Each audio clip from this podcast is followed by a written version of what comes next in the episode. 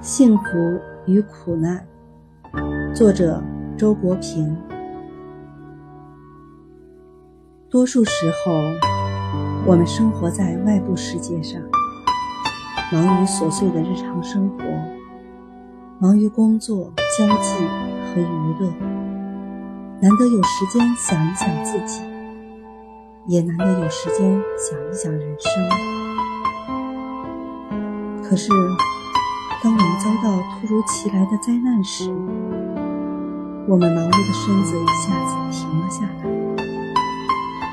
灾难打断了我们所习惯的生活，同时也提供了一个机会，或使我们与外界事物拉开了一个距离，回到了自己。只要我们善于利用这个机会，肯于思考。就会对人生获得一种新的眼光。一个历尽坎坷而仍然热爱人生的人，他胸中一定藏着许多从痛苦中。